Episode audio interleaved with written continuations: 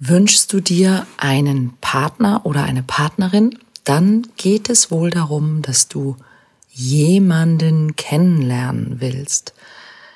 Warum das gar nicht so einfach ist und wie viel du vielleicht selbst dazu tust, dass es gar nicht so einfach ist und wie du es ändern kannst. Darum geht's in der heutigen Folge.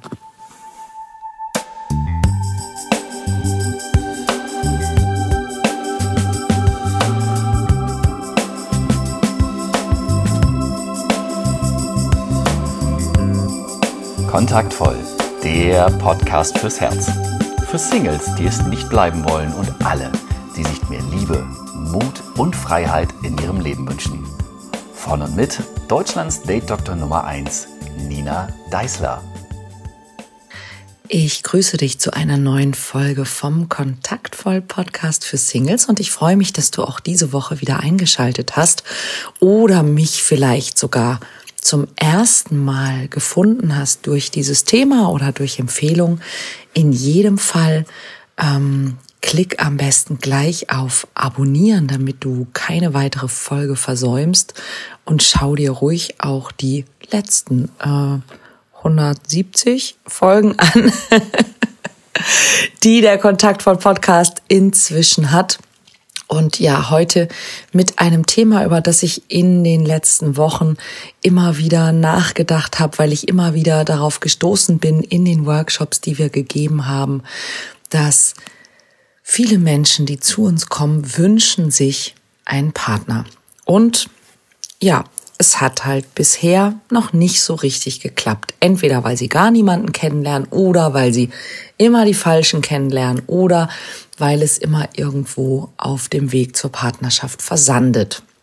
Und ich habe ja eine ganze Serie schon gemacht über das Thema Glaubenssätze. Ähm, deshalb möchte ich da jetzt gar nicht so tief reingehen. Wenn du die noch nicht gehört hast, hör sie dir unbedingt an. Aber es gibt ein paar Überlegungen dazu, die ich sehr, sehr gerne mit dir teilen möchte. Das eine, was mir immer wieder auffällt, ist, dass viele Menschen, die auf Partnersuche sind oder die vielleicht schon länger Single sind, irgendwann mh, hm, vergessen, was sie da eigentlich tun. Also vergessen, worum es geht. Es wirkt auf mich oft so ein bisschen, als würden viele Menschen ähm, Online-Dating zum Beispiel machen oder auf Partnersuche sein, weil sie so einen Haken an etwas machen wollen, ja, weil sie einfach endlich ankommen wollen. Aber sie haben im Grunde keine lebendige Vorstellung davon, was sie eigentlich wirklich wollen. Also zum Beispiel, dass es darum geht, dass du dich verlieben möchtest, dass es darum geht, dass du jemanden finden möchtest, mit dem dein Leben schöner ist, als es ohne ihn wäre. Ich erlebe zum Beispiel häufig bei alleinerziehenden Müttern, die es ganz doll gewöhnt sind, dass sie sich eben um alles kümmern möchten, dass sie sich selbst boykottieren bei der Partnersuche, weil sie das innere Bild davon haben, dass dann da ja noch jemand ist, um den sie sich kümmern müssen. Dass sie vielleicht einen Partner finden könnten, der sie unterstützt, der ihnen vielleicht auch Arbeit abnimmt, der sich um sie kümmert. Das ist bei vielen Frauen, die in dieser Situation sind, offensichtlich gar nicht als Möglichkeit vorhanden. Und dementsprechend wird ein neuer Partner eher als Belastung denn als Entlastung wahrgenommen. Und das ist auch relativ normal. Das ist jetzt ein ganz gutes Beispiel, weil es so, mm, so schön nachvollziehbar ist. Aber fast alle Menschen tun das, dass wir nämlich von den Situationen, wie wir sie schon hatten, oder von der Situation, in der wir sind, sozusagen so eine, so eine Art Hochrechnung ähm, anstellen, wie unsere Zukunft wird und eben zum Beispiel auch, wie unsere Zukunft mit einem Partner dann wird. Wer zum Beispiel schon sehr lange Single ist, der kann sich irgendwie nicht vorstellen, dass das auch sehr schnell beendet sein könnte. Zumindest habe ich das schon, schon häufig erlebt. Also wenn jemand kommt und sagt, ich bin seit fünf Jahren Single und ich frage, wann denkst du denn, wird das, was du dir wünschst, wahr werden? Naja, so ähm, drei Jahre. Und dann denke ich mir so, hä, warum? Ja. Und es hat eben damit zu tun, dass wir aus den Erfahrungen, die wir haben, Dinge erwarten. Ja, eine Klientin, die zum Beispiel gelernt hat durch ihren Vater, dass sie ähm, sich lieber anpasst, ja, sich lieber unterordnet, lieber keine Bedürfnisse hat, hat ähm, das Problem genannt, dass sie sehr häufig entweder Partner kennenlernt, die ähm, sich nicht sich nicht binden wollen, die das alles sehr locker sehen, ähm, oder dass sie Partner kennenlernt, die sich zwar binden wollen, aber sie eben unterdrücken möchten und sie dann immer so einen Fluchtreflex hat. Ja, aber ihre Strategie war bisher anpassen oder abhauen. Und die Strategie mal überlegen, was will ich eigentlich, was tut mir gut, was hätte ich gerne? Und das einfach von Anfang an auch kommunizieren und zeigen, das war ihr gar nicht bewusst, dass das auch möglich wäre. Und dementsprechend liefen ihre Beziehungen eben immer nur nach dem einen oder nach dem anderen Muster, weil sie nämlich entweder selber von vornherein unverbindlich war und der Mann dann eben auch unverbindlich war oder indem sie sich von vornherein angepasst hat und dann sehr schnell das Gefühl hatte, dass sie unterdrückt wird. Und vielleicht hast du sowas in der Art auch. Ja, dass du bestimmte, bestimmte Muster dir angewöhnt hast, die im Grunde nur begünstigen, dass du das, was du nicht willst, immer wieder erlebst. Oder du hast dir bestimmte Glaubenssätze gebildet. Ich kenne nicht wenige Singles, die sich einen Partner wünschen, die aber so viele ähm, Vorurteile, Ressentiments, ähm, Ablehnungsgedanken, Misstrauen gegenüber dem von ihnen präferierten Geschlecht hegen. Und das ist völlig egal, ob das Männer zu Frauen, Frauen zu Männern oder äh, auf einer homosexuellen Ebene ist, habe ich auch schon erlebt. Also schwule Männer, die ähm, keine schwulen Männer mögen, ja, wo man im ersten Moment sich an den Kopf fasst und denkt, what? Aber wenn wir genau drüber nachdenken, Warum sollte das seltsamer sein als heterosexuelle Frauen, die keine heterosexuellen Männer mögen oder heterosexuelle Männer, die keine heterosexuellen Frauen mögen. Und das hat in der Regel eben zu tun mit Erfahrungen, die wir mit ein paar Menschen gemacht haben. Aber viele von diesen Erfahrungen, die wir mit diesen Menschen gemacht haben, haben wir selbst begünstigt, haben wir vielleicht sogar mit ausgelöst. Denn wenn ich mich auf eine gewisse Art und Weise verhalte, dann ermögliche ich ja meinem Gegenüber auch eine bestimmte Art und Weise. Oder wenn ich bestimmte Dinge erwarte, dann ziehe ich vielleicht sogar Menschen an, die zu diesen Erwartungen passen. Und das ist kein ähm, esoterisches, kosmisches Anziehungsgesetz, sondern das ist ganz einfache, normale menschliche Psychologie.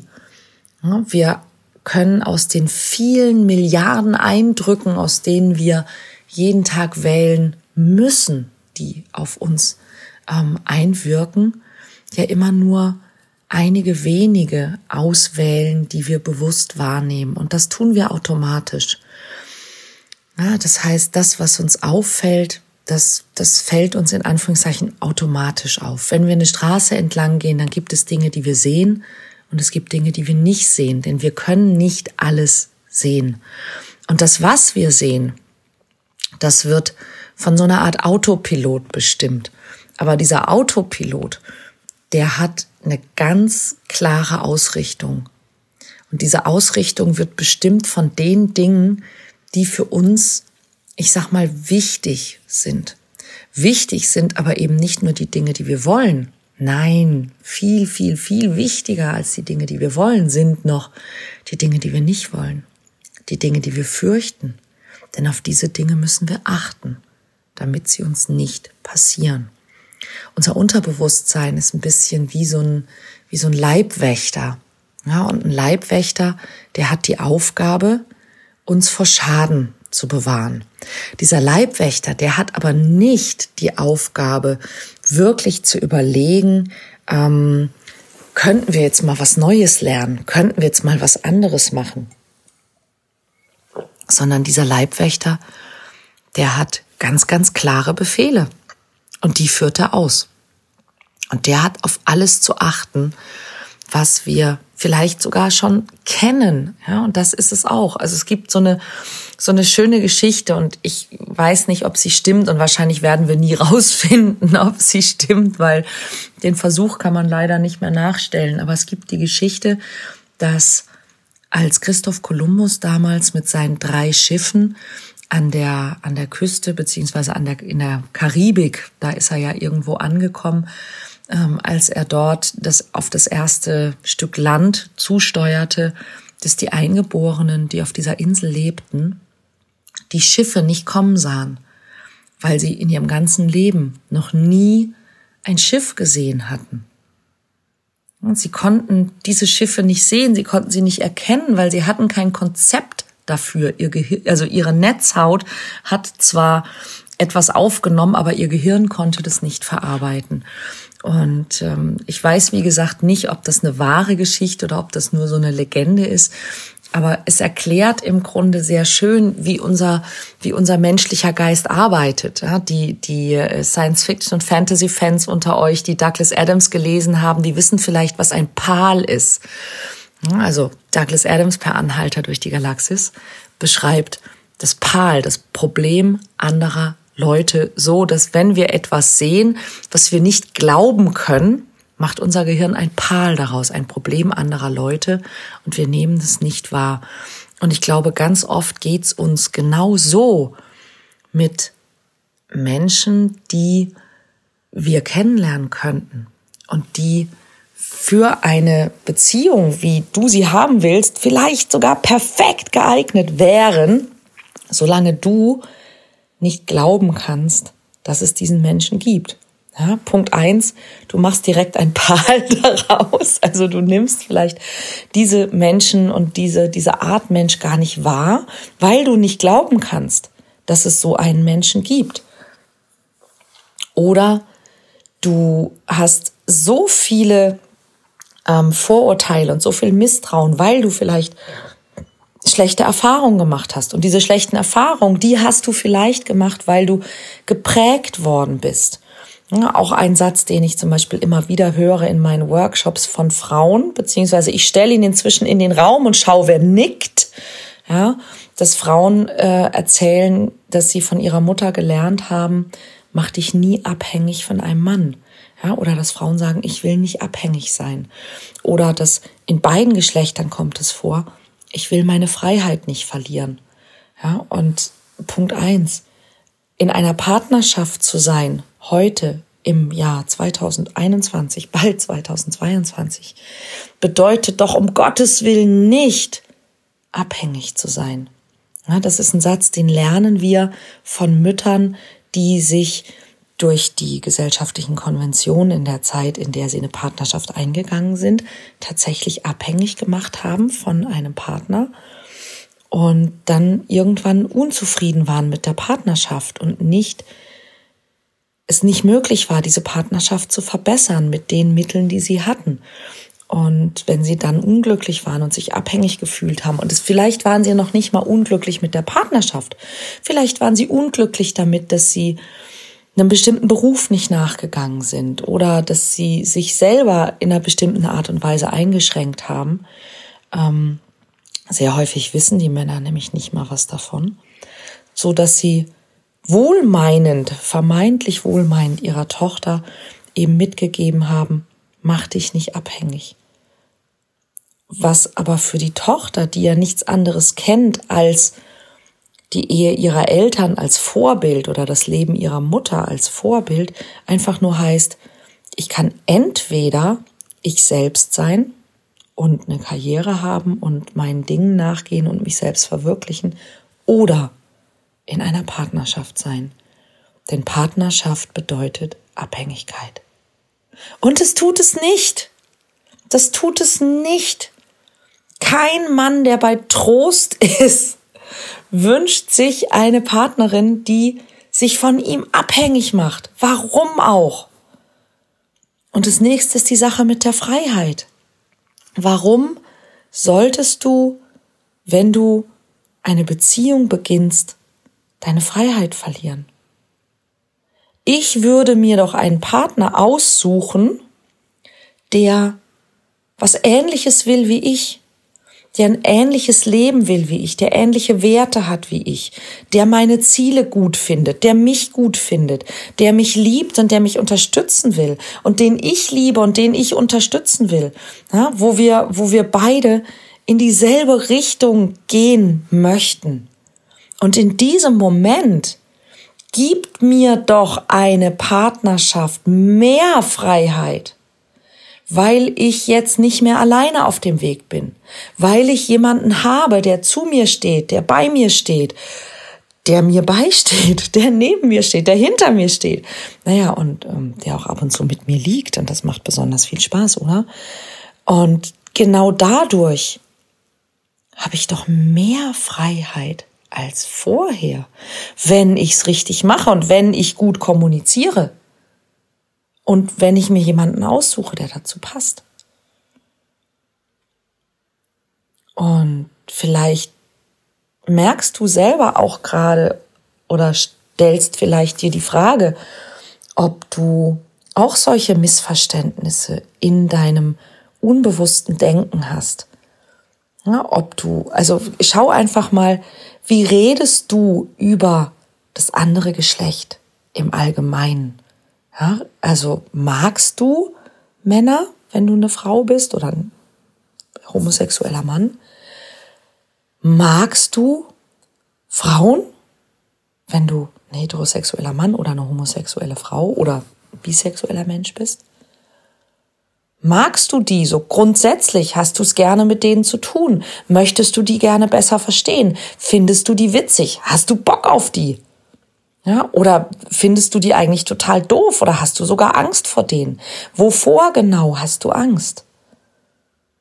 Hm, neulich sagte eine Klientin zu mir, ich habe Angst vor Männern, weil ich habe Angst vor Gewalt. Und ich finde es sehr, sehr, sehr vernünftig, Angst vor Gewalt zu haben.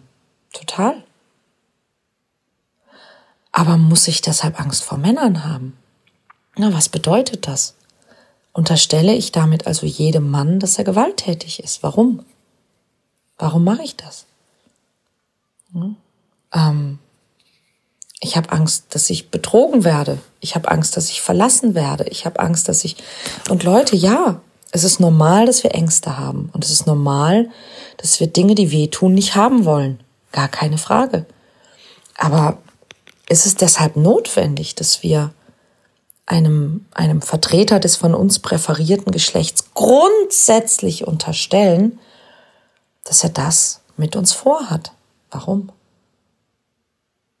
Und sich da mal zu hinterfragen und zu gucken, was mache ich da eigentlich? Und dann zu erkennen, mit welcher inneren Haltung begegne ich denn dann diesen Menschen, beziehungsweise ich begegne ihnen ja dann nicht, denn das sind ja wirklich eine Menge, Menge guter Gründe, diesen Menschen aus dem Weg zu gehen und keine Begegnung zu suchen. Ja, und es nicht, und es nicht einzugehen und es nicht zu verändern und nicht offen zu sein. Und wie sehr, wenn du zum Beispiel Online-Dating machst, wie sehr sagt denn dein Online-Dating-Profil, schon aus, was du alles nicht willst und, und was du den anderen unterstellst und was du befürchtest. Dein, dein zukünftiger Partner zum Beispiel, der kann ja nun nichts dafür, was dein Ex-Partner verbockt hat. Also warum begegnest du ihm in dieser Haltung? Solche Dinge. Ja, darüber könnte man unter Umständen mal nachdenken. Und wenn du vielleicht des Nachdenkens müde bist, dann hätte ich einen Vorschlag. Und der Vorschlag lautet, ich habe in diesem Jahr noch vier Live-Workshops, nämlich zweimal komm in Kontakt und zweimal lass es knistern. Jeweils in Hamburg und in Frankfurt. Schau doch mal auf meine Seite ninadeisler.de. Dort findest du nämlich die Termine dazu. Und ich kann dir versprechen, diese Workshops werden einiges an deinen Glaubenssätzen rütteln und dir ein paar Möglichkeiten aufzeigen, jemanden kennenlernen zu können, der wirklich zu dir passt, von denen du im Moment noch nicht mal ahnst, dass es sie gibt. Ich lade dich herzlich ein und ich lade dich herzlich ein, darüber nachzudenken, deine Gedanken auch gerne mit mir zu teilen, zum Beispiel in Social Media. Ich bin auf Instagram, Facebook und Twitter und, äh, und TikTok übrigens. Noch nicht so häufig, aber wahrscheinlich immer öfter. Schau vorbei und sprich mit mir. Ich freue mich, wenn du auch nächste Woche wieder einschaltest. Und ich habe euch ja einen Montagsimpuls versprochen. Und ich sammle im Moment Themen.